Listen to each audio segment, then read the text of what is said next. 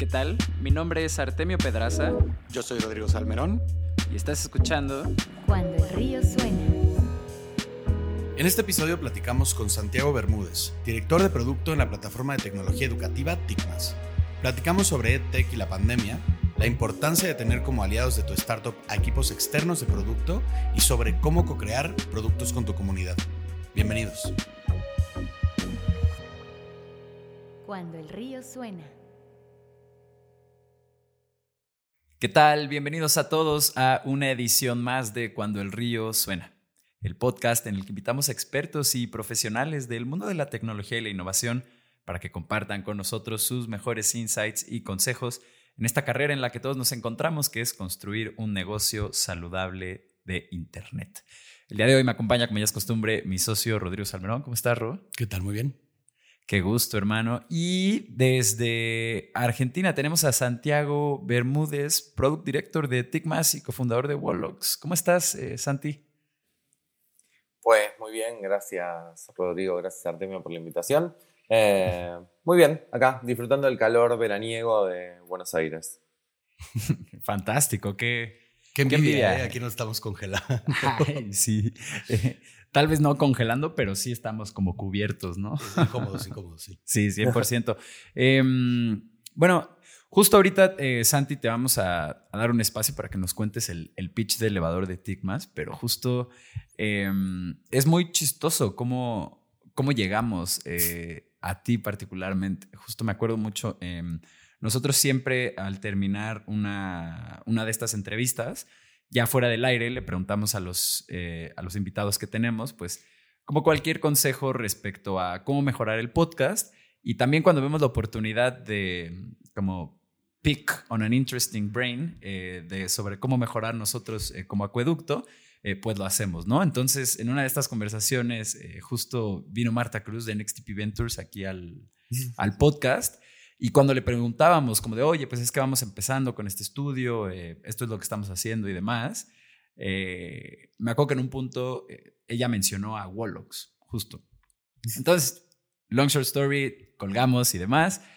Eh, busco Wallox y veo la calidad del trabajo que tienen y, y fue fascinante porque nosotros como estudio siempre habíamos tenido eh, un norte respecto como a Um, como qué tipo de agencia nos encantaría ser. Eh, justo un, una de nuestras favoritas es eh, Metalab, que es este, esta agencia de productos increíbles.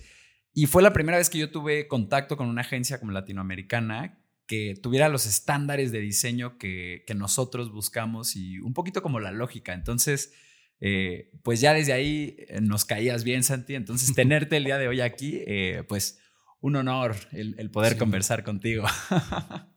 hermoso, me, me, emociona escuchar que sea así. Eh, y obvio que siempre es hermoso compartir este ecosistema emprendedor con Marta. Eh, nada, que es una persona que genera estas cosas, ¿no? Como genera esos, esos buenos vínculos dentro de, de la comunidad emprendedora en Latinoamérica. Algo que todos deberíamos seguir como ejemplo, me parece. Claro, sin duda. 100%. Mucho se puede aprender de Marta. Para los que no han escuchado ese Re. capítulo, vayan a, vayan a hacerlo. Ella es una inversionista que tiene más de 200 inversiones en el continente con su fondo y pues parece que solo va a seguir contando y que sigue para largo esta cosa. Pero bueno, ¿qué nos trae aquí el, el, día de hoy? Eh, pues todo lo que gira en torno a tu expertise y experiencia, Santi. Así que eh, justo ahorita tú eres eh, Product Director ahí en, en Ticmas. Eh, cuéntanos qué es, lo que, qué es lo que hacen ahí, cuál es su pitch el elevador. ¿Qué es lo que hacemos? Básicamente ayudamos o tratamos de acompañar a toda la comunidad educativa en la transformación digital educativa que se está dando y que se vio fuertemente acelerada por la pandemia. Eh, ¿Y cómo los acompañamos? Les acercamos desde la tecnología, desde, desde contenidos interactivos y demás, experiencias de aprendizaje y, y de enseñanza que son más ricas y más eh, cercanas al mundo que viven hoy quienes están estudiando, ¿no? Nuestras estudiantes, nuestros estudiantes. Claro. Mm, y, y, Con lo cual, en, lo que les brindamos, si quieren, de alguna manera, son plataformas eh, educativas eh, que acompañan el proceso de enseñanza-aprendizaje con mucho contenido digital eh, hecho en un lenguaje cercano al que consumen nuestros estudiantes hoy en día. Ok, y dices, eh, Santi, plataformas con S al final, o sea, son varias, tienen como un acervo de diferentes herramientas. Y lo, lo que sucede es que las instituciones educativas están en general en distintas instancias en ese proceso de transformación digital que les decía antes. Mm. Entonces, el, el punto es poder acompañar a cada una de esas instituciones de la, de la manera que corresponde a ese estadio en el que está. ¿No? Entonces, y eso depende no solo del estadio de transformación digital de un colegio, de un grupo de colegios, de un ministerio, sino que a veces también depende de eh, algunas cuestiones que tienen que ver con estrictamente qué metodologías utiliza el, un colegio para el proceso de enseñanza-aprendizaje. Uf, qué interesante. Justo sí, creo que es un espacio en el que hay muchísimo espacio para la innovación dentro de como la transformación digital que están haciendo todas las instituciones educativas que, que pues ya estaban de pie antes de, de la pandemia. Eh, y al mismo tiempo se ven llegar muchísimos nuevos players respecto a cómo es realmente la educación remota y como cuáles, cuáles son las mejores formas como de, de lograr eh, transmitir conocimiento, ¿no? Em, justo algo chistoso que siento que pasó en la pandemia fue que eh, de la nada, eh, institución enorme, pequeña, nueva, vieja, todos se pusieron en un piso parejo en el que era, tienes que transmitir tus conocimientos desde Zoom y pues lo que te puedas ir inventando sobre, sobre la marcha, ¿no? Que si te apalancas de Notion u otra herramienta o videos y demás. Em, y justo muchísima gente está en esta disyuntiva de si tomo una carrera profesional, ¿no? O mejor me echo un curso dedicado de econometría y pues tal vez me sirva mucho más eh, para, que me, para que me contrate McKinsey en vez de, pues, de tener un título universitario, ¿no? Es realmente bien interesante lo que está pasando ahí, pero cuéntanos cómo es tu, cómo es tu rol eh, ahí en TICMAS, cómo luce, tu, cómo luce el día a día del Product Director de TICMAS. Bueno, es un rol que es un rol que primero exige mucha cercanía a nuestros usuarios y la respuesta que tuvimos que dar fue muy grande. Como vos decías, el cambio para, para, todo el sistema educativo fue muy grande por lo que sucedió en la pandemia, por el, por el hecho de haber tenido que cerrar en la gran mayoría de los países las escuelas por muchísimo tiempo. Eh, entonces, desde, desde, desde mi lugar hay como un, primero un proceso de tratar de comprender eh, lo que está sucediendo con nuestros usuarios. Nosotros tenemos usuarios a lo largo de cinco países en el continente, que con situaciones muy distintas de, contexto para poder ejercer, digamos, eh, estos procesos de, enseñanza y aprendizaje, que son un derecho en todos los países de la región. Eh, entonces, bueno, primero estar cercano a, ellos, ¿no? Como a, los usuarios, las usuarias de TICMAS todo el tiempo, docentes, estudiantes, directivos, eh, en muchos casos tutores, preceptores, em, o incluso funcionarios de gobierno en, el sector educativo. Eh, entonces, entender las necesidades, eso como primer paso, porque quiero, quiero como remarcar algo de lo que decías, que em, para aquellos que estamos muy metidos en, el mundo de tecnología educativa y que por ahí tuvo mucha mayor incidencia em, a raíz del cierre de las escuelas, no todos los colegios partieron del mismo lugar cuando sucedió la pandemia. Todos tuvieron un mm. inconveniente que hizo cambiar su forma de comportamiento de una manera obligada por una situación de contexto. Pero había muchísimos colegios, muchísimas instituciones, muchísimos ministerios en el mundo que estaban mucho más preparados para abordar una pedagogía eh, completamente virtual o eh, mixta, híbrida. Eh, bueno, fue un beneficio sin lugar a mm, dudas para todos sus estudiantes. entonces, em, desde, desde ese lugar creo que hay que hacer una diferencia muy grande. vos nombrabas Notion en México, digo que si miramos un poco los, los los actores que hay en la región y los que tuvieron como más preponderancia. Conozco mucho más de, de Cono Sur que del mercado mexicano, claramente, em, porque provengo de acá, pero creo que sucedió bastante en todo nivel en Latinoamérica.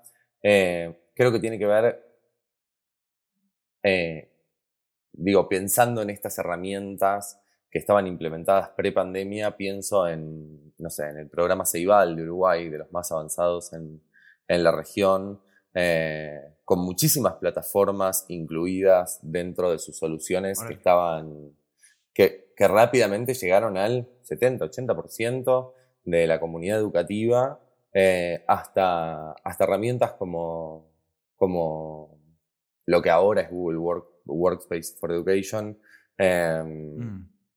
que también tuvieron una, una implementación muy, muy grande en la región y acompañaron, y muchas veces, porque ya estaban eh, implementados en, en, muchísimos colegios. Yo pienso como un poco lo que, lo que nos sucedió a nosotros como compañía. Digo, Tigmas es un producto mucho más joven, eh, si se quiere, en cantidad de tiempo en el mercado.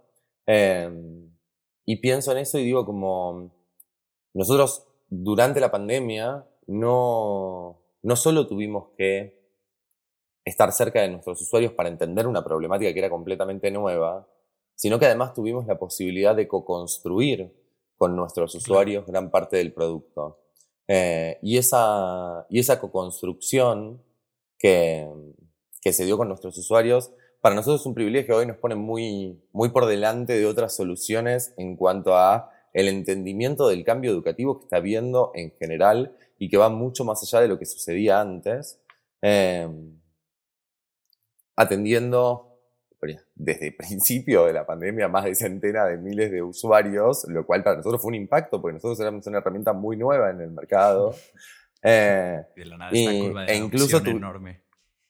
Y incluso atravesamos muy bien esa, esa curva de adopción, que esto obvio va con un agradecimiento infinito a las comunidades educativas que acompañaron el crecimiento de nuestro producto, eh, porque fue, fue ese el proceso, ¿no? Como esa co-construcción en especial con, con los docentes, con las docentes, eh, pero en particular también, digo, muchísimo, con, muchísimo trabajo con directivos, muchísimo trabajo con, con equipos de, de, distintos ministerios de la región. Em, y creo que eso nos, digo, pensando un poco en, en, en el crecimiento eh, que tenemos hoy, me, me quedo como pensando en esto, ¿no? Como qué distinto que fue para nosotros eh, como producto con esta pregunta que me hacías de cuál es mi rol o qué, cómo, qué hago normalmente. Em, pienso en esto, ¿no? Como en eh, qué diferente el haber podido estar en la co-construcción tan cercana a una necesidad tan grande, eh, con una implementación tan rápida y tan extensa, y como el estar agradecido de ese proceso, ¿no? Como, mm. eh, entonces cuando me preguntas cuál es mi rol en el día a día, bueno, creo que eh, devolver un poco todo lo que recibí en cuanto a sentirme parte de esa transformación. Em, y, y, nada, y agradecer, ¿no? Esto, como el, el proceso, a todas las partes involucradas siempre. Em, creo que eso es algo que nos distingue bastante como compañía. Eh, esa cercanía, esa, e, ese entendimiento, ese acompañamiento desde todo nivel, ¿no? Pues muchos, muchos y porque era un, y porque era, si querés, eh, un espacio inexplorado en cuanto a la tecnología, no había tanto desarrollado en tecnología educativa. Eh, sí, no, y de, hecho todavía hay como en gran medida una frontera ahí, ¿no? Sobre la que muchos builders, coders y como gente sigue lanzando tipos de soluciones respecto a, a cómo debe ser esto. Cantidad, cuántos, no sé, creo que debe estar, debemos estar, no tengo números, pero debemos estar en un pico de creación de, empresas EdTech en, en la historia. Durísimo, eh, Pero, pero lo que te decía es que creo que aquellas que se crean hoy que, o que evolucionamos eh, y entendimos que acá en, esta, en este particular sector del mundo, que es el mundo educativo, eh, las reglas de la tecnología no son las mismas. Eh, no puedes llegar a una escuela con, con, con, algo parecido a una red social estándar y generalizada para acompañar un proceso educativo. hay que entender cómo acompañamos esta transformación que, como les decía antes, no cambia día a día. Tipo, tenemos, tenemos algunas cosas que suceden, digo, llevamos ya un par de años de pandemia, tenemos unas cuantas cosas todavía que van a cambiar y que todavía no vimos y hay que acompañar ese crecimiento. Creo que las empresas EdTech en general que estén adelante eh, van, van a ver eso y van a poder tener un, una cercanía eh, a, a, sus usuarios que les va a hacer comprender el mercado y hacer las mejores soluciones. Ojalá seamos muchas las que estemos acompañando esta transformación como empresas. Oye, Santiago, pues qué privilegio esto que nos cuentas de tener la posibilidad realmente de, de, de co-crear con, con, todos los usuarios de tu plataforma, justo hacia donde queremos. Entonces, tenemos eh, ahí algunas preguntas preparadas al respecto de justo cómo haces este proceso. Eh, pero antes, antes de llegar a ellas, eh, te queríamos preguntar, ¿cuál es tu proceso para crear un, un producto digital? ¿no? Si fueras un poco a, a mapear cuáles son las etapas, en qué lugar entra qué agente, ¿no? Sí, eh, cuéntanos cómo le harías si tuvieras el beneficio del tiempo. Te puedo contar un poco lo que hacemos. Eh, ¿Cómo no? No, claro. para no hipotetizar con, con situaciones que, que, difícilmente existan, ¿no? Y para que pueda ser de lo más eh, práctico eh, posible. No? Creo que, a ver, en esto que, en esto que les contaba está parte de la respuesta, ¿no? O sea, como el entendimiento de, de los usuarios es el punto de partida de uh -huh. cualquier producto de tecnología en general. Eh, y, y, desde ese punto de vista, bueno, como lo primero que hay que recabar es eh, cómo en, en, la línea de donde vos querés aportar valor, podés aportar ese valor para el usuario y si ese, y, y si ese valor es percibido, ¿no? Uh -huh. Por el usuario. Eh, y después, creo que la mayoría de los directores de producto eh, y en especial estos que, que, son como de uso tan masivo, ¿no? Con, con tanta cantidad de usuarios, eh, te va a contestar cosas similares en el sentido de que, bueno, una de las cosas que, que hacemos cotidianamente es diseñar estrategias que acompañen el proceso educativo desde plataformas tecnológicas. Eh, y claro, ¿no? Cuando uno pasa por esos procesos, eh, vienen muchísimas eh, soluciones a nuestras cabezas, a nuestras mesas de trabajo, eh, que provienen siempre ¿no? desde un lugar muy interdisciplinario en, en educación. Creo que una de las mayores ventajas que uno puede tener para hacer un producto educativo, y acá me tengo que meter en el mercado particularmente, es trabajar, por ejemplo, con educadores, con maestros, con estudiantes, el, trabajar colectivamente e incluso, digo, en los lugares, de, en los equipos de trabajo, tener esos perfiles. Eh, y uno viene con un montón de ideas que cree que van a aportar un montón de, de valor para esos usuarios eh, y muchas veces nos equivocamos. Entonces lo mejor que podemos hacer es agarrar esas ideas, ir, probar con nuestros usuarios, ver si sucede que mejora este, este proceso que nosotros estamos tratando de mejorar, que es el proceso de enseñanza-aprendizaje, eh, en función del feedback que, recolectamos y, y, tratar de implementar entonces un poco más a gran escala eh, como estas, estas funcionalidades para que todos los demás aprovechen ese valor agregado. Eh, hacer esto suena muy lindo en la teoría, es como el camino que probablemente muchísimos emprendedores y emprendedoras digan por ahí.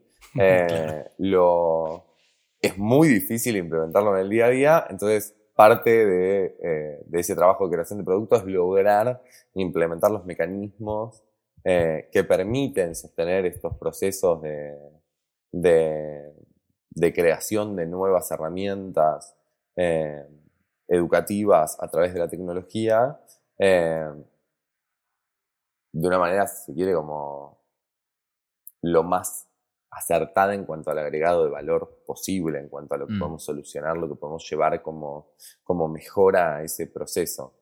Eh, Entiendo, entonces... Nada, creo que eso, bueno, eso basado en números, ¿no? O sea, como tenés que hacer eso con datos, como al aire.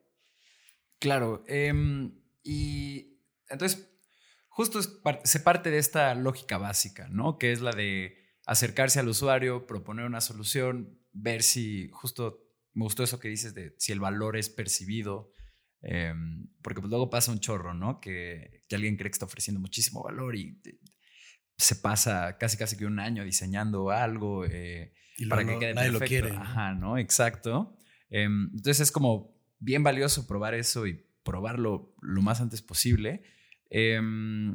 Pero justo dentro de este proceso, queremos preguntarte cómo haces tus feedback loops. Em, ¿Cuántos usuarios participan en, en el testeo de cada feature? Eh, un poquito cuéntanos ahí eh, cómo llevas a cabo este, este tipo de tareas. Eh, te lo voy a contar como en general, para no ir mucho al detalle, porque son muchos procesos diferentes, ¿no? Claro. Depende un poco lo que, lo que uno quisiera hacer. Pero básicamente hacemos, hacemos estos procesos en muchísimas instancias y de manera distinta, porque uno puede ir a grupos muy pequeños de usuarios eh, a, a, a tener un, a tratar de sacar insights de una conversación, si se quiere, como más extensa y, y abierta, Ujú. eh, y eso es parte de lo que recibimos de los usuarios, pero también uno saca en el día a día información de, de, de cómo el usuario está trabajando Mm. con la plataforma, de su propio comportamiento dentro de la plataforma, ¿no? Como, eh, no sé, cuánto la utiliza, para qué, eh, y, y en función de eso uno puede empezar a pensar eh, qué es lo que está sucediendo y siempre ir a testearlo después con ellos en función de, otra vez, o su comportamiento o grupos pequeños, in- entrevistas individuales, depende como el momento, más allá de que uno encima hace encuestas, lo valoran en los distintos stores y, y demás, bueno, todo eso sucede también y todo eso también eh, es parte del feedback. Eh, y creo que si tuviese que decir algo como director de producto que me parece súper relevante, es a veces em, escuchamos muchas cosas eh, y después nos cuesta mucho tiempo llevarlas eh, a la práctica. Escuchamos muchas cosas de nuestros usuarios y nos cuesta acercarlas a la práctica. Entonces, si tuviese que recomendar algo, siempre una de las cosas que yo digo es, digo, cualquier equipo de producto debiera estar viendo eh, en qué intervalo de tiempo está agregando nuevo valor a, Mm, a sus usuarios. Digo, me parece, desde que escuché eso eh, en, en, un, en un podcast, eh, genial. el, me, lo empecé a implementar y quedé sorprendido de los resultados y de todo lo que te dice esa métrica tan pequeña que podría ser cada cuánto considero que realmente le estoy agregando mayor valor eh, a mis usuarios a través de, de la plataforma. Interesante, qué interesante. Sí, justo esa métrica jamás la, pues, ni se nos había cruzado. Em, vaya, sabemos, siempre partimos de esta lógica, como dices, ¿no? De, de estar cerca del usuario, implementar, pedir feedback, una vez más analizar su comportamiento y como que se va haciendo esto. Em, pero jamás habíamos escuchado de, de esta, de esta métrica. Sí, ¿no? Tenemos un, un un poco más eh, de, pasos un poco más seguros, ¿no? Como más eh, darle un poco más de vueltas. Sí, sí, dentro de este mismo framework de equivocarse pronto, ¿no? Entonces, si hay alguna idea, bueno, pues hasta que no se pruebe, pues no sabemos si va a funcionar o no va a funcionar. Pero está fantástica esta métrica porque claro que lo que puedes provocar en los usuarios te puede dar a ti mucho más feedback, ¿no? Mucho más ganas de estar usando el producto, mucho más exploración, más apreciación por, vamos, por el producto que están usando y, este, mm, el círculo de, bueno, tú me das más, más información de la que yo necesito para hacer el producto mejor, ¿no? Y yo me apuro y la integro lo antes posible. Esto me imagino que eh, pues les ayuda a hacer mucho más ricos los productos y además a una gran velocidad. Sí, sobre todo. Em, oye, eh, Santi. Me dejaste pensando con, con lo de con pasos más seguros. Bueno, sí, no, no tiene 72 millones de pasos para tratar de agregarle seguridad a ese proceso que, que acabo de contar. Creo que, creo que eso es, eh, depende mucho también de la cultura organizacional, ¿no? Cómo, Mm, cómo uno 100%. Eh, el proceso dentro, dentro de esas, si se quiere, como para mí, como mejores prácticas más compartidas en, en el mundo emprendedor y tecnológico en general. Santi, em, ¿cómo integras tus equipos de trabajo? Ahora ahora nos mencionabas, ¿no? Que son equipos multidisciplinarios y que gran parte de la riqueza de las soluciones viene de ahí, pero pues ¿qué tipo de perfiles te gusta, te gusta tener en el cuarto? En, dijiste en el cuarto y yo dije como, ¿en qué cuarto? Bueno, ahí como todos remotos. El, el, En, la eh, conferencia virtual. Creo que. sí, creo que lo más rico de los equipos, sin lugar a dudas, tener un equipo multidisciplinario. Eh, creo que, bueno, conocemos mucho, muchas veces como cuáles son las formaciones de equipo eh, más comunes dentro del, del mercado y seguro, bueno, si te pones a explorar eh, qué es lo que qué es lo que sucede en, en los equipos de Tigmas hoy en día, de producto particularmente, vas a encontrar que hay distintos product owners, distintos Scrum Masters, desarrolladores, arquitectos, gente del área de DevOps, eh, eh, Data Scientist, Data Analyst, eh, docentes también que, que, forman parte del equipo, eh, gente de UX UI, digo, como la conformación del equipo es, eh, eh, si querés, con los perfiles, uno trata de buscar esa multidisciplinaridad y esa diversidad eh, con perfiles que puedan ir más o menos en todos estos roles que, conocemos que, debe haber. Eso te lo hablo desde el punto de vista eh, de, si querés, el equipo de producto, plataforma de, o plataformas de Tigmas. Eh, después, si miras el equipo de Tigmas en un sentido amplio, bueno, vas a encontrar primero todos los roles que hay en una compañía normalmente, claro. eh, pero en particular vas a encontrar y te va a sorprender mucho la cantidad de docentes que hay en distintas funciones, por ejemplo. Mm. Eh, y, y, te vas a encontrar un gran equipo de contenidos, de, de, formación docente, de customer success, de acompañamiento a, a, nuestros usuarios en general, hasta, no sé, una mesa de operaciones, digo, tenemos centenas de miles de usuarios este año, probablemente arriba de un millón, que, Genial. que también llegan, llegan a tener eh, alguna vez algún problema que la tecnología no puede solucionar, necesitan hablar con alguien del claro. otro lado, en especial eh, cuando estoy usando la plataforma y quiero comprender algo más, eh, pero, pero además tienen que tener un acompañamiento desde el lugar humano de, de docentes que acompañen estos procesos de implementación eh, de tecnología educativa que muchas veces es nueva en las comunidades. Y, y también equipos que puedan asistir a cómo se va transformando el, el, el programa educativo y que puedan acompañar, ayudar eh, a los equipos directivos de las, de las escuelas, de los ministerios, eh, para, que, para que den esos pasos de transformación y que la tecnología sea utilizada como una herramienta para acompañar. Mm. Eh, uh -huh. Creo que... Uh -huh. Eh, creo que te hablé un poco, empecé por el equipo y me fui por las ramas, eh, pero digo, el, digo, me parece que es importante esta idea de, en educación, eh, incluso eso que llevamos en nuestro ADN por emprendedores de fallar rápido, nos lo tenemos que recuestionar. Eh, la educación es uno de los pilares fundamentales de nuestra sociedad. acá podemos probar eh, no podemos probar y errar tan fácilmente por lo que implica en la vida de una persona en su proceso educativo. Eh, entonces, con, con, ese cuidado. Eh, y tenemos que empezar a construir un. co-construir, como dije antes, como comunidades educativas, también desde nuestros roles como, no sé, en mi caso, papá. pero, digo, desde, desde todos nuestros lugares tenemos que co-construir esta nueva educación que se viene probablemente o que ya se está viniendo en realidad, como bueno, nada, acompañemos el cambio. Claro, que, que interesante. Bueno, no, antes que nada, no, no, creo que te hayas ido por las ramas en, y en la descripción de toda la gente que entra aquí, porque pues en toda organización eh, se requieren de, de, perfiles que tengan que ver, vamos, o sea, no, no una empresa de producto solamente tiene equipos de producto, ¿no? Sino tienen a, a a perfiles preparados en el área de la que trata el producto y este es un buen vistazo dentro de cómo una organización, pues, por ejemplo, que se dedica a la docencia, donde hay docentes acomodados más o menos, ¿no? O sea, en todas las, todos los niveles distintos donde, donde hay docentes, por ejemplo, ¿no? Eso me parece, me parece que es muy, muy, muy valioso y también me parece muy interesante, claro, que hay errores que no pueden cometer porque están ahí, vamos, eh, las educaciones de los de los niños en juego, ¿no? Esto también ha de ser, ha de ser interesante, como los mecanismos que han tenido que poner ahí eh, a funcionar para poder no, no ir a, a cometer una barbaridad. ¿no? Para no echar a perder ninguna niñez.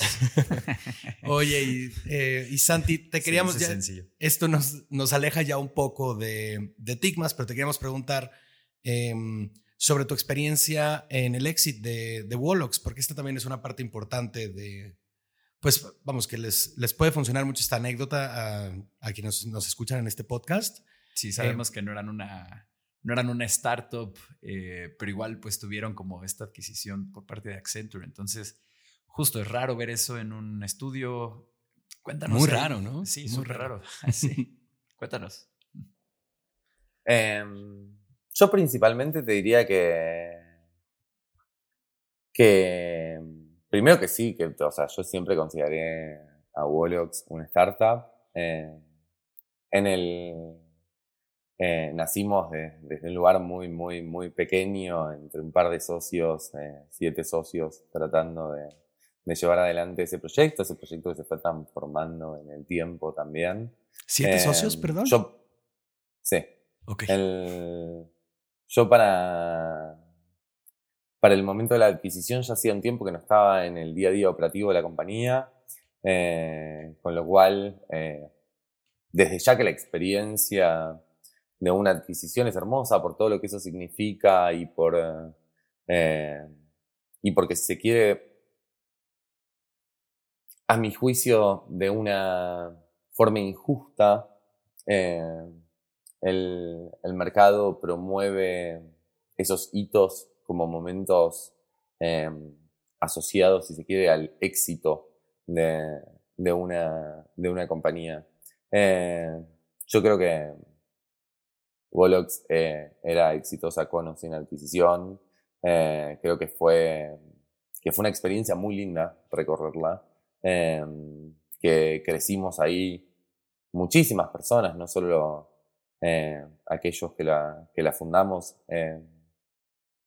Creo que fuimos, nada, atravesamos un hermoso proceso de crecimiento personal, profesional, de, de acompañarnos en la vorágine de, del crecimiento de una compañía así.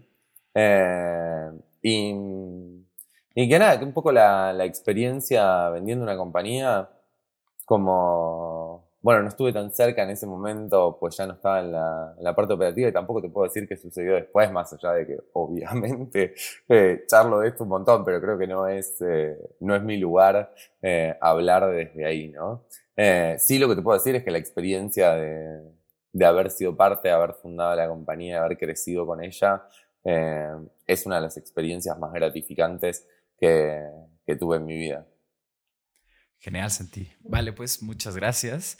Em, vámonos al corte de este programa. Les recuerdo a toda la gente que nos está escuchando que en cuandoelríosuena.com está el call to action de nuestra newsletter, a la que si se suscriben, nosotros prometemos enviarles una notificación cada que haya un capítulo nuevo de este programa. Además, en la misma confirmación del correo que te llega de esa newsletter está el link para unirte a nuestra comunidad de Discord en la que estamos reuniendo a todos los líderes y fundadores de startups en Latinoamérica y en general hasta ya me atrevería a decir que del ecosistema digital tenemos ahí un par de inversionistas que, han estado entrando. Hay gente de People, CTOs, CMOs, CFOs, todos los Cs que te puedas imaginar. Eh, ahí estamos cotorreando. Tenemos tres canales, está bien sencillo. Uno de chat general, uno donde nos deseamos buenos días y otro donde nos compartimos recursos. Si la cosa crece y si demanda eh, nuevos espacios, nosotros estaremos felices de crearlos y de alimentarlos de la mano de esta comunidad de emprendedores y líderes de startups. Sin más que agregar, vámonos. Estás escuchando Cuando el río suena, un podcast de conversaciones con agentes expertos y emprendedores del mundo digital. Tus anfitriones son Rodrigo Salmerón y Artemio Pedraza, fundadores del estudio de estrategias e interfaces digitales Acueducto. Para más información, visita cuandoelriosuena.com. Si encuentras valioso este podcast, por favor ayúdanos a compartirlo con un amigo o síguenos en Spotify o iTunes. Muchas gracias. Regresamos con Rodrigo y Artemio.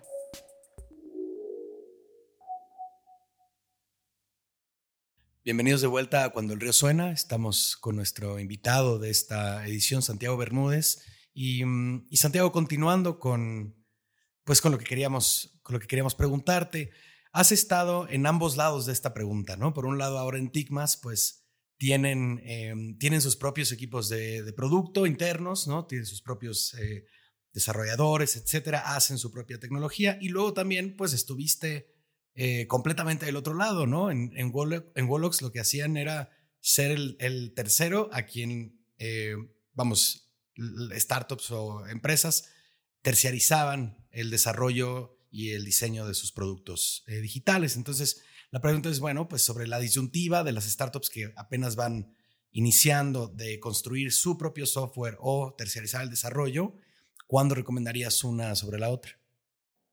Desde, desde mi lugar de director de producto, lo primero que diría es, yo siempre estuve, siempre estuve convencido de que es una buena idea tener equipos externos que acompañen eh, el proceso de creación de producto para aquellos momentos en donde por algún motivo nos toca ir más rápido, aumentar las capacidades de nuestro equipo eh, de una forma más veloz por ahí que lo que podemos hacer eh, a través de, de, aumentar nuestro propio, equipo, el poder contar con otras mm. compañías que acompañen la creación del producto me parece siempre espectacular, ¿no? Entonces, como lo primero que yo te diría es, eh, para una empresa de producto, yo siempre tendría equipo propio eh, y siempre tendría equipo externo que acompañe el desarrollo de ese producto.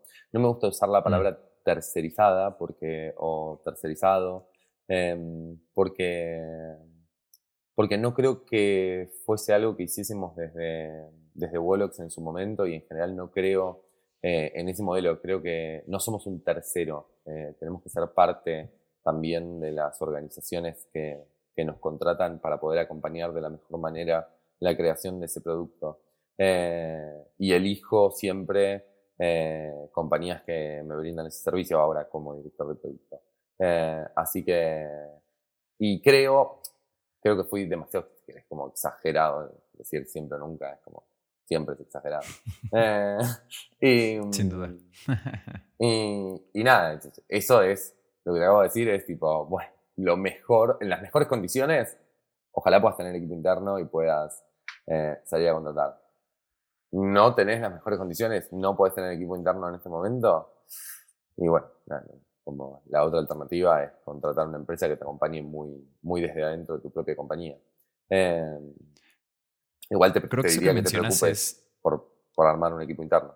Sin duda, y creo que eso que mencionas es bien importante. Por ejemplo, nosotros siempre al iniciar un proyecto, em, destinamos un par de semanas a tener una serie de talleres de alineación con, con la gente que trabajamos, eh, alineación a nivel negocio y a nivel marca, ¿no?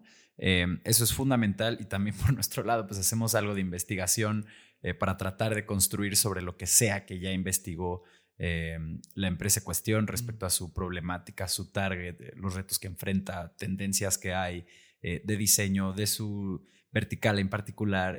vaya, realmente sí tienes que empaparte y ponerte la camiseta de, en nuestro caso, ¿no? Como estudio que desarrolla apps para, para, para clientes, porque si no los acompañas en, en este proceso, realmente no estás cumpliendo con una función fundamental que es como este mismo acompañamiento, porque al hablar de un producto digital estamos hablando de cosas que están vivas, eh, que realmente eh, sí sufren cambios eh, considerablemente más veces que un producto tradicional, por así decirlo, y que no es para nada una cosa de, bueno, aquí ya está el encargo y nos vemos a la próxima, sino que hay todavía un acompañamiento después, integración de feedback y demás.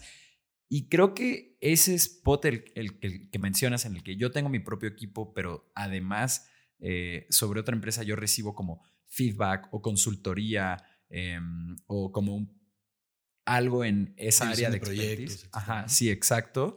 Em, yo creo que realmente ese es como el, el, golazo al que se puede aspirar, ¿no? Se requiere una cartera más grande para hacerlo, eh, pero sin duda, eh, pues tal vez es así como se han construido muchas de las apps que hoy utilizamos en, todo el mundo. Eh, Santi, nos contabas que mm, crecer, trabajar, desarrollarte en Wolox fue una experiencia hermosa en tus palabras. Eh, ¿Qué lecciones tomadas de ahí te, te trajiste para Tigmas? Eh, la primera la acabamos de charlar, como armar los equipos de tecnología eh, y, y, demás. De entrada. Y de entrada, ¿no? Y esto, y esto que decíamos antes, ¿no? Como uno cuando se involucra con, con, con una empresa y ama lo que hace en su trabajo, tiene la bondad de que de que, de que uno se puede sentir parte, ¿no? Y esto que te escuchaba contar su proceso de inicio de trabajo, decía como, claro, por eso me hace ruido la palabra tercerizado y te digo como, no, claro, mm. somos parte. Eh, entonces, si querés, como uno de los aprendizajes muy grandes que yo me llevé de, de Wallox, tiene que ver con eso. Nosotros en algún momento creo que también entendimos esto, y no voy a decir que lo entendíamos desde el principio porque no. Eh, y también nos, nos damos vuelta y decíamos, bueno, ¿cómo, cómo hacemos que esto suceda para todos? ¿no? ¿Cómo, ¿Cómo hacemos que esto suceda para todos nuestros mm. colaboradores? ¿Cómo hacemos para que esto suceda también con nuestros proveedores, que se sientan parte del crecimiento y la transformación que, que, lleva adelante nuestra compañía? Eh, y creo que eso es una de las primeras cosas que, eh, me, que me llevé como experiencia, que me llevé a Tigmas y que seguramente seguiré llevando, ¿no? Como eh, todos nos sentimos mejor cuando hacemos algo que amamos eh, probablemente si estamos haciendo algo que amamos, vamos a ser parte de, de, ese algo, vamos a entregar lo mejor de nosotros. Entonces, lo mejor, bueno, es siempre estar trabajando en aquellas cosas que nos apasionan eh, y, nos, em, y nos, nos, mueven, ¿no? Como están dentro, alineadas a nuestros propósitos de vida.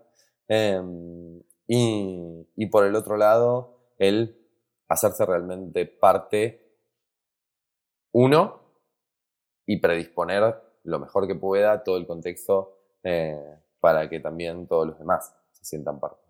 Em, y creo que eso es uno de los aprendizajes, si querés, como más eh, que, se me viene a la cabeza en línea con lo que, con lo que venimos pensando o charlando.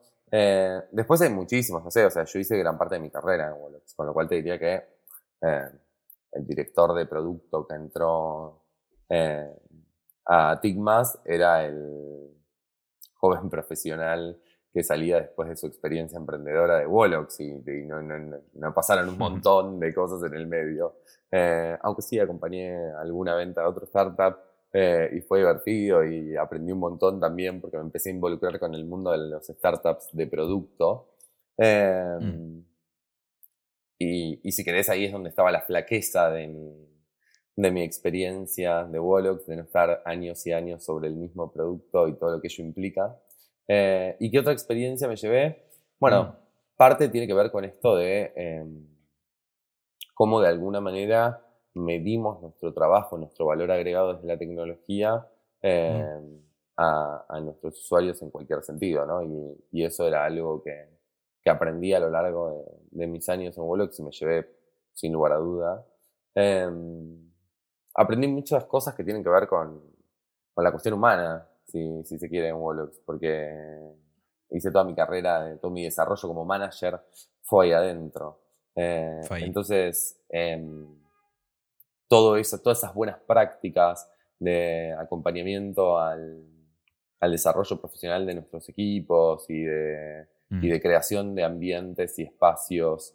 Eh, nada, esto que, están hechos para que la gente dé su mejor versión y, y, desde, y desde un lugar de, de, de, apertura, entender que si todos somos parte y todos nos ayudamos, todos crecemos en esa lógica, digo, creo que hay mucha de la parte humana y cultural que me llevé de Wolox que, que, me parece que en su momento era invaluable, ¿no? Como digo, toda, todo ese conocimiento eh, cultural, compañía, eh, me ayudó mucho para, para poder eh, acompañar la transformación cultural que también sufrió Pigmas en los últimos dos años, que con el nivel de crecimiento eh, crecimos también a ser más del doble de gente. O sea, es como, eh, y, ayudó también a, a, armar o a diseñar y acompañar todo el proceso de trabajo remoto muy arduo que tuvimos nosotros desde el momento cero de la pandemia.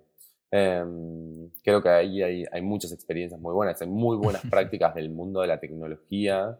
Eh, que, que, todavía no están implementadas en otros lugares. Eh, y, claro.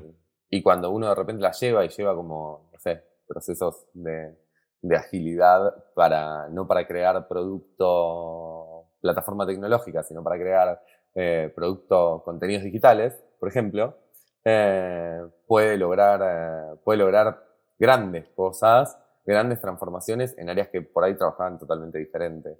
Eh, nada, creo que parte de eso también lo llevo como bandera, ¿no? Como casi que eh, yo compré la de llevarme la bandera de la agilidad y la llevo con orgullo. Fantástico, Santiago. Y, igual y saliéndome un poco de guion, pero, pero es, es algo que nos gusta hacer también en, el podcast, porque al final, eh, para los emprendedores que nos escuchan, intentamos pasarles algunas eh, como pepitas de oro, ¿no? Como pequeños snippets de, de, mm, de, valor como muy específico. ¿no? Un garbancito de oro. Un garbancito. este, no sé si alguna de estas mejores prácticas, si nos pudieras compartir, digamos, dos, dos que creas que le pueden ayudar a, a cualquier eh, emprendedor, director de, de, departamento, etcétera, creando productos digitales. Trato de, ojalá sean dos pepitas de oro. Eh, eh, creo que una tiene que ver con el tipo de vínculo que uno crea eh, con sus equipos. Eh, yo pienso, por ejemplo, en los espacios de uno a uno que genero con cada una de las personas de mi equipo, de mi equipo, de todos los equipos a los que pertenezco.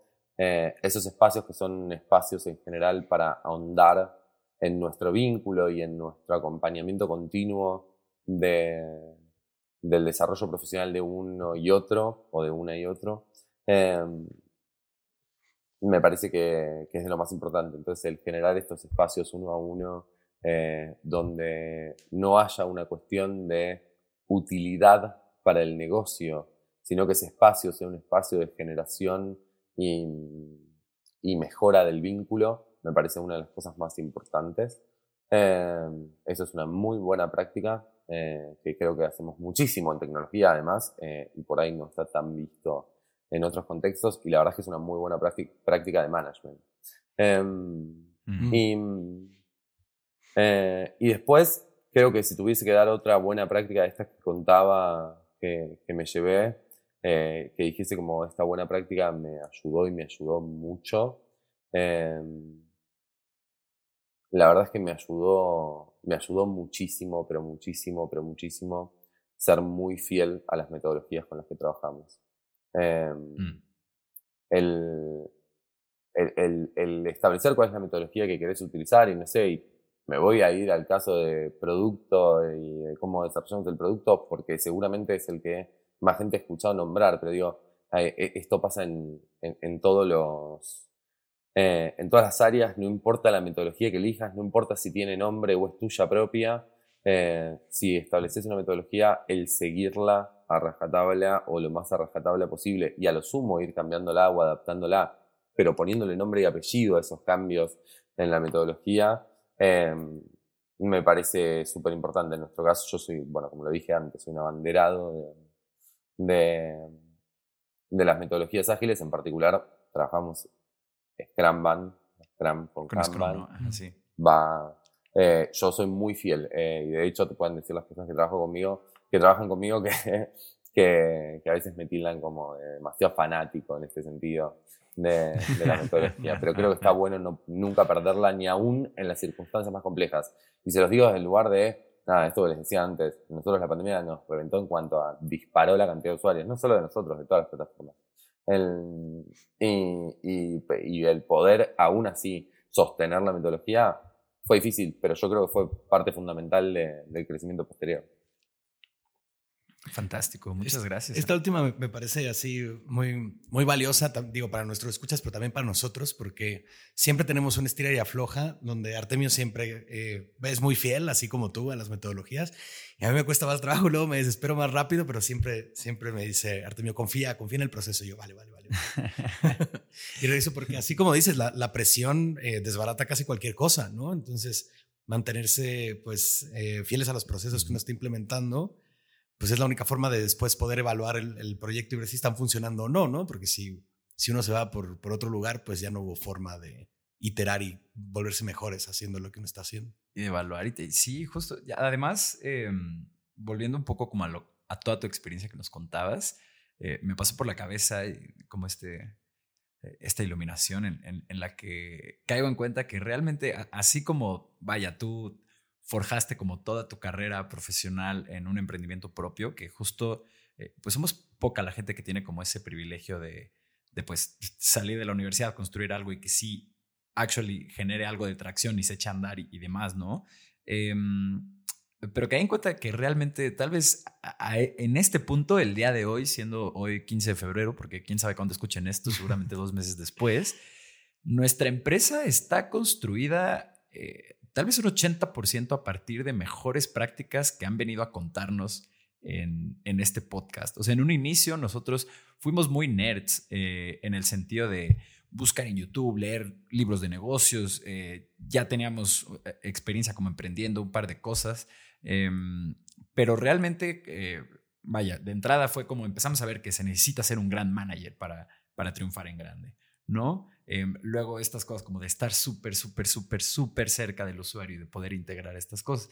Y realmente fuimos como encontrándonos primero estas macro tendencias que decíamos como, ok, mira, eh, esta gente que ya levantó millones de dólares en capital y que tienen miles de usuarios y logran mantenerse a partir de estas cosas. Y después fuimos como escarbando y escarbando, escarbando, hasta lo que tal vez hoy construye eh, nuestra empresa, que es precisamente lo que tú decías que también te llevaste a Tigmas de Wolox, ¿no? Como las mejores prácticas de un chorro de empresas con las que tú pudiste eh, trabajar. Sí, no, eso es, eso es más que, más que relevante, digo, es como, y pensando desde el espacio que compartimos acá, ¿no? Como, eh, qué lindo que cada vez haya más espacios como este, como este podcast, para, para poder compartir esas mejores prácticas y, que cada uno las pueda recibir como quiere, en un videito, en un audio, en, en, las distintas versiones que después le damos a cada contenido que generamos, el, y, y, que se adaptan a los usuarios del otro lado. Digo, como es, es maravilloso que podamos crear estos espacios eh, y, y lo festejo siempre, por eso cuando, cuando me contactaste Artemio no dudé en decir sí, claro.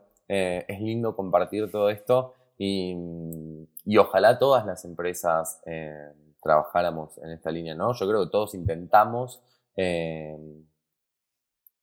adoptar las mejores prácticas de cada una de las industrias de donde estamos. Eh, y, creo que, bueno, que como siempre la diferencia está en la ejecución, ¿no? En cómo la llevamos adelante. Siempre, claro. Y desde, ese, y desde ese lugar, bueno, hay quien ejecuta, los equipos que, que están atrás, y esto lo sabemos todos, pero lo remarco porque siempre me parece relevante, digo como, bueno, y por gran parte que son los equipos, esos equipos son eh, seres humanos, una cultura subyacente al intercambio, a la conexión, eh, a lo que realmente los hace un equipo eh, y no simplemente un grupo de personas. Em, creo que, creo que, nada, es muy lindo escuchar que están haciendo esto, a mí me encanta. O sea, yo como cuando escucho, cuando escucho, cuando escucho la creación de nuevas empresas de tecnología, digo como, eh, qué hermoso, eh, qué hermoso y, agradecer también el espacio, ¿no? Para compartir. No, pues bienvenido, Santi. Esto ha, sido un placer y justo, eh, pues ya como en el, camino a despedirnos, porque llegamos a nuestra última, a nuestra última pregunta. Em, esta es una de nuestras favoritas, las hacemos a todos los invitados que nos acompañan. Em, y es, bueno, pues ante los retos que enfrenta TICMAS y tú como, como Product Director en los próximos años, ¿Qué te quita el sueño? ¿Qué es lo que te preocupa? Por suerte, nada me quita el sueño, te puedo decir, en este momento de mi vida, eh, lo cual es un hermoso placer eh, y le recomiendo a todo el mundo trabajar para ello siempre, eh, que es parte fundamental de nuestra vida.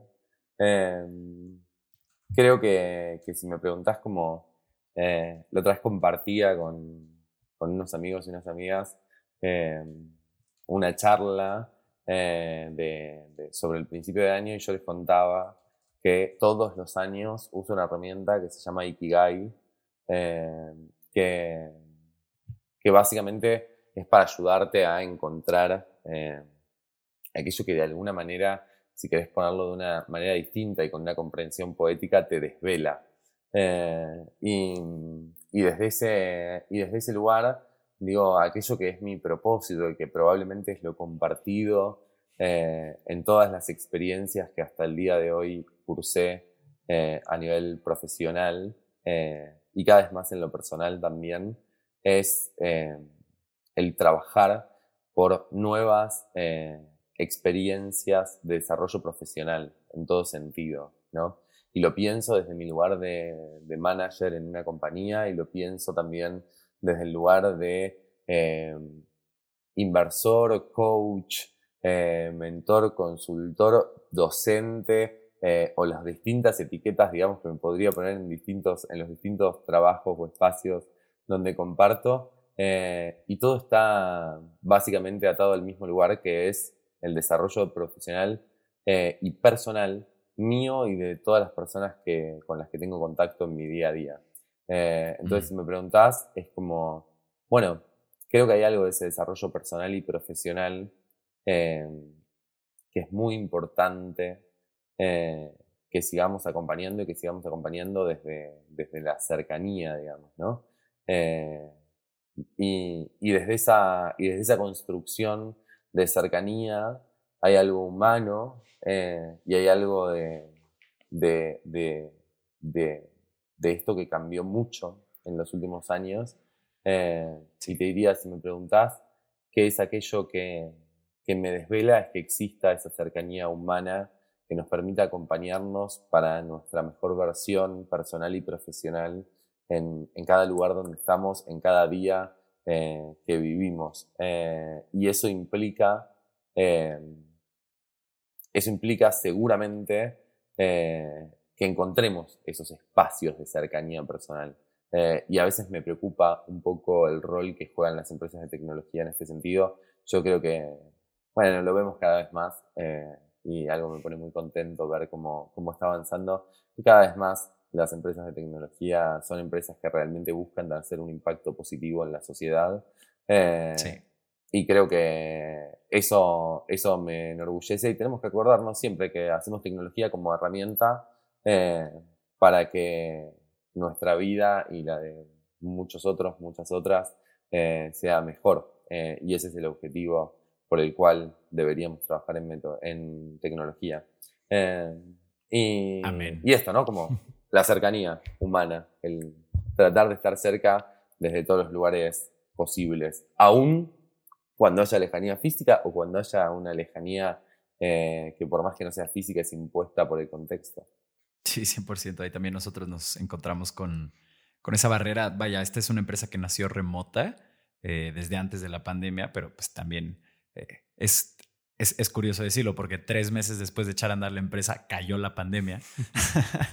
eh, pero, pero justo también nosotros hemos, hemos tenido ahí que ir descifrando cuáles son los mejores canales para tratar de generar esta cercanía, cuáles son las mejores tipos de dinámicas, eh, desde cosas tan sencillas como que en tu onboarding te llegue un paquetito de merch, ¿no? Hasta que cada viernes eh, los managers mandan kudos y nos deseamos buen día a todos en Slack. Vaya, o, sea, eh, justo como decíamos al, a un inicio de, de del, al inicio del programa, así como la educación está en una frontera en la que hay muchísimas empresas de EdTech y emprendedores arrojando soluciones, también lo está el trabajo remoto, ¿no? Vemos como una generación de gente que durante años decía como trabajo remoto es el mañana, hay que hacerlo y ya que nos cayó, pues como que somos estos peces en buscando a Nemo que dicen como de bueno, y, ahora que estamos en el mar, ahora, ahora que sigue, ¿no?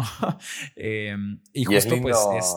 Y es lindo ver que, que también esa frontera desafía, pone pone otros lugares donde empezamos a estar en la frontera, ¿no? Alrededor, digo, el trabajo remoto desafía y pone en la frontera muchas veces a las culturas subyacentes, a las formas de organización, a, los procesos y todo lo que teníamos estudiado respecto a cómo debían ser las empresas en otro contexto.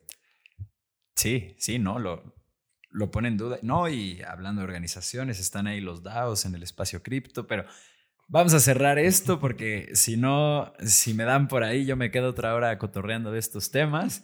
Em, pero bueno, primero que nada, muchas gracias a todas las personas que se echaron toda esta conversación.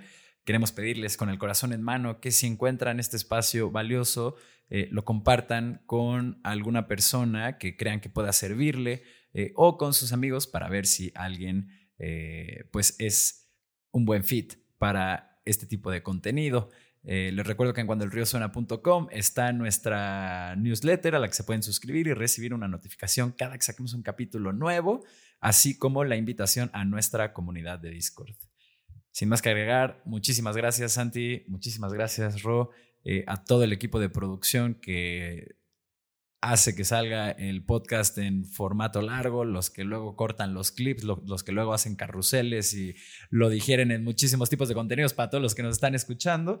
Em, pues bueno, eh, somos entre nosotros esta pequeña familia construyendo este podcast que, que podemos llevar este conocimiento al mundo. Así que gracias, gracias Jock, Frida, Viri, el Belmont y toda la gente que comparte. Nos vemos a la próxima.